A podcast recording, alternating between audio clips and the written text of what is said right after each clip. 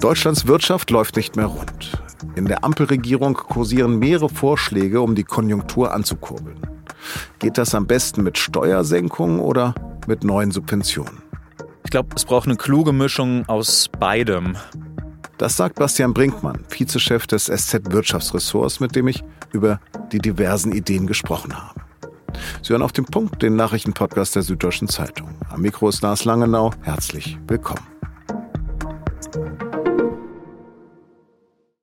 Die deutsche Wirtschaft schwächelt. Ende vergangenen Jahres ist sie sogar um 0,3 Prozent geschrumpft. Und die Aussichten für das laufende Jahr sind auch nicht gerade rosig. Der Internationale Währungsfonds hat für Deutschland nur noch ein Wachstum von gerade mal 0,5 Prozent prognostiziert. Um die Wirtschaft wieder anzukurbeln, werben sowohl der grüne Wirtschaftsminister Robert Habeck als auch der liberale Finanzminister Christian Lindner für niedrigere Steuern für Unternehmen, damit die dann wieder mehr investieren. Grundsätzlich bekommt die Idee viel Zustimmung. Doch über den Weg dahin, darüber sind sich die Ampelparteien herzlich uneins. So hat FDP-Chef Lindner eine alte Idee ausgegraben. In der AD-Sendung Bericht aus Berlin hatte das am Sonntag so zu Tina Hassel gesagt.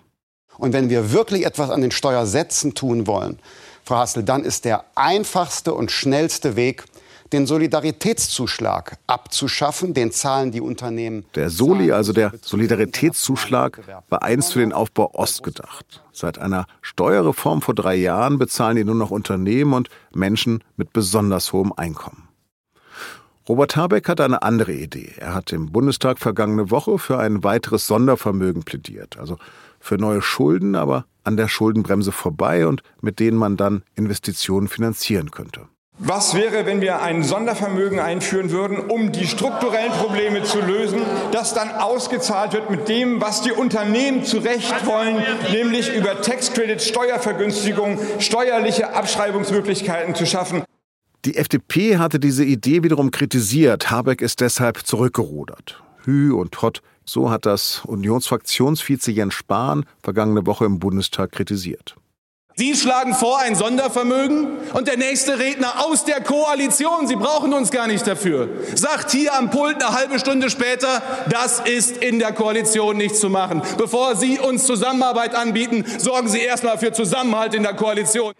Montagabend hat sich nun auch Kanzler Olaf Scholz eingeschaltet. Er will weder den Soli abschaffen noch ein Sondervermögen. Der Sozialdemokrat verweist schlicht auf das bereits geplante Wachstumschancengesetz. Das sei ein praktisches, anfassbares, sehr gutes Projekt, das sich gerade im Vermittlungsverfahren zwischen Bundestag und Bundesrat befindet. Und darauf sollten sich seine Minister konzentrieren.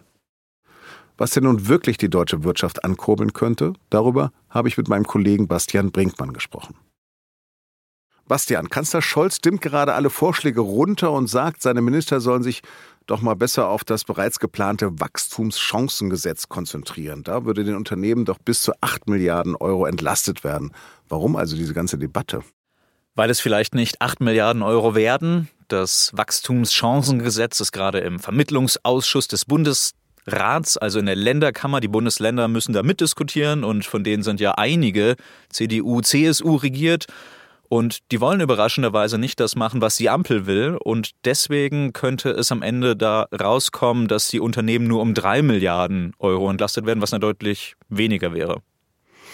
Also mein Haushalt zu Hause sieht ungefähr so aus wie der Bundeshaushalt und bei mir geht es genauso wie beim Bund eigentlich um Sparen. Jetzt kommen aber Vorschläge, die Unternehmenssteuer zu senken, also noch weniger Einnahmen für den Staat. Kann sich die Bundesregierung das denn ernsthaft leisten? Das ist eine sehr entscheidende Frage.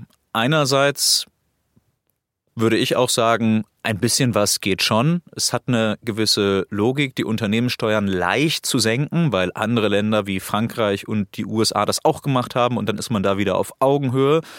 Und so ein internationaler Konzern, der sich überlegt, wo baue ich denn eigentlich meine nächste Batteriefabrik hin oder mein neues Solarkraftwerk oder was auch immer, der guckt nach Frankreich, der guckt in die USA, der guckt nach Deutschland und sagt, einmal zahle ich 25 Prozent, einmal zahle ich 25 Prozent, einmal zahle ich 30 Prozent. Das ist nicht der einzelne Faktor, aber das ist so schön einfach und übersichtlich, das versteht jeder Konzernchef, welchem Land man mehr und welchem Land man weniger Steuern zahlen muss. Deswegen hätte das eine gewisse Logik. Das kostet aber auch Geld. Das müsste man dann woanders einsparen. Da geht es vermutlich am Ende um so einen einstelligen Milliardenbetrag. Genau kann man das nicht genau sagen. Und ein einstelliger Milliardenbetrag ist das, was die Ampel gerade einsparen musste, was sie hingekriegt hat. Das spricht vielleicht dafür, das zu machen. Was sie aber nur unter großen Schmerzen hingekriegt hat, mit Bauernprotesten und dem ganzen Drumherum, was vielleicht dagegen spricht, das zu machen. Die Schweiz hat ja nur 9% Unternehmenssteuern. Aber was hältst du denn insgesamt für wirksamer, um die Wirtschaft anzukurbeln? Steuersenkungen oder Subventionen? Ich glaube, es braucht eine kluge Mischung aus beidem. Man muss aber berücksichtigen, dass je nach Rechnung ungefähr nur 10 Prozent von dem, was wir brauchen, um klimaneutral umzubauen, von den Investitionen, die nötig sind, nur 10 Prozent kommen vom Staat, von der öffentlichen Hand. 90 Prozent, 80 Prozent in der Größenordnung müssen von den Unternehmen und den Firmen kommen. Die machen das ja eh, die wollen auch klimaneutral werden oder die Kunden verlangen das, die müssen klimaneutral werden oder es gibt Gesetze, die erfordern, dass sie klimaneutraler werden müssen oder marktwirtschaftliche Gründe, CO2-Preis, diese Dinge. Aber es würde vielleicht auch helfen, auch im Steuerrecht ein bisschen das zu erleichtern, dass man in solche Sachen investiert. Lass uns die Vorschläge noch mal genauer anschauen. Lindner will den Soli abschaffen, Habeck will ein Sondervermögen. Aus der SPD kommt jetzt der Vorschlag, einen Staatsfonds für Investitionen einzurichten. Welches Mittel erscheint dir denn am wirksamsten, um die Wirtschaft anzukurbeln?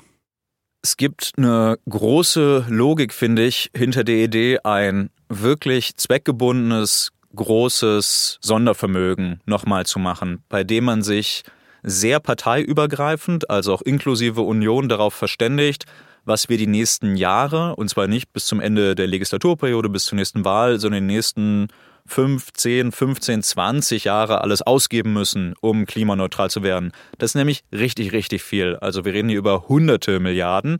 Das kann man nicht mal so eben wuppen. Und da braucht es auch einen vernünftigen Plan, der jetzt aber auch nicht zu fest ist, weil wenn in drei Jahren irgendwas Sensationelles erfunden wird, dann muss man das natürlich auch ändern. Aber es braucht einen parteiübergreifenden Konsens, der auch, wenn die Regierung bei den nächsten Wahlen wechselt oder es im Bundesrat äh, unter den Ländern andere Mehrheiten gibt, dass trotzdem im Großen und Ganzen dieser, dieser Klimaplan dann ausgeführt wird. Und Deutschland hat nicht zu viele Schulden. Jedes Land hat irgendwann zu viele Schulden, aber wenn man sich Deutschland anguckt, haben wir die niedrigsten Schulden von allen G7-Ländern, also von den sieben größten Volkswirtschaften der Welt. Und da sind manche Leute auch stolz drauf. Und ich würde ja sagen, naja, da ist ja Luft nach oben. Da können wir uns ein paar hundert Milliarden besorgen. Mhm. Das Ziel einer Unternehmenssteuerreform ist ja, dass die Firmen ihre Gewinne in neue Fabriken und Innovationen stecken. Ist denn sicher, dass die Gewinne nicht privatisiert werden? ist ja Kapitalismus, also ein paar Leute werden schön in die eigene Tasche wirtschaften, das ist ja die ganze Idee dabei. Aber wenn man von diesem Einzelfall rauszoomt auf die gesamte Ebene, ist die Idee schon, dass am Ende alle davon profitieren, weil aus den Gewinnen werden natürlich klimaneutrale Investitionen finanziert oder neue Arbeitsplätze. Oder der Chef, die Chefin steckt sich das schön in die Tasche. Das wird aber natürlich auch dann nochmal besteuert. Die müssen das, ihre Einkünfte, Erträge, Dividenden, Ausschüttungen müssen ja auch nochmal versteuert werden es hat ökonomisch schon eine gewisse Logik. Firmen sind nur so zwischengeschaltet zwischen dem, was am Ende sich die Aktionäre, die Eigentümer, die Manager und auch die ganz normalen Mitarbeitenden, was die alle verdienen und bekommen, das wird ja am Ende eh nochmal besteuert. Deswegen hat es eine gewisse Logik, dass man diese Firmen, die dazwischen geschaltet sind, quasi nicht übermäßig besteuert. Aber kann man denn verhindern, dass die Unternehmen dann einfach in Steueroasen abhauen? Es wird immer internationalen Steuerwettbewerb geben, ähm, aber es hat Gott sei Dank und überraschenderweise ja recht große Erfolge gegeben. Es gibt jetzt die globale Mindeststeuer, das Schweizer Bankgeheimnis. Seit gefühlt Ewigkeiten gab es das und es galt als undurchdringbar und es gibt es nicht mehr. Wer illegales Geld in die Schweiz schafft oder in andere Steueroasen, dem droht sehr wahrscheinlich jetzt, dass die Person auffliegt. Vielen Dank. Ich danke. Das Bundesamt für Verfassungsschutz darf die AfD-Jugendorganisation Junge Alternative als gesichert rechtsextrem einstufen.